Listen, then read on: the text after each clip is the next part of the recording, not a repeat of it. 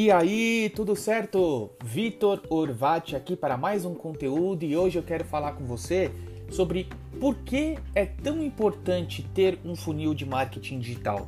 Em conteúdos anteriores eu já compartilhei com você os detalhes, o que é um funil de marketing digital, quais são as etapas, como ele funciona, mas hoje eu quero falar da importância dele. Por que que todas as empresas, na minha opinião, deveriam ter um funil?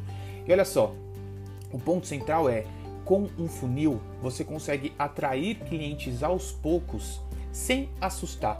Todo mundo sabe que a gente adora comprar coisas, a gente adora ir no shopping, a gente adora entrar nas lojas, a gente adora escolher os produtos, mas a gente odeia que vendam para nós. A gente adora comprar, mas a gente odeia que vendam para nós. É muito chato, né? Quando um vendedor tá lá na loja, ele aborda a gente, óbvio, ele tá fazendo ali o papel dele, quer se colocar à disposição, mas mesmo quando a gente quer comprar algo, a gente fala assim: "Não, não, tô só olhando. Não, não, eu te chamo se eu precisar".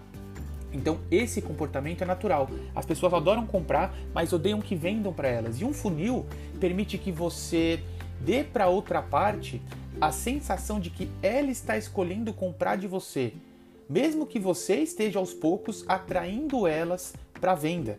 E você consegue dessa forma respeitar o momento de cada cliente, porque como um funil está configurado para ter conteúdos mais rasos no topo, mais leves, ancorados mais na curiosidade, as pessoas consomem esse conteúdo com a ideia de que elas escolheram consumir.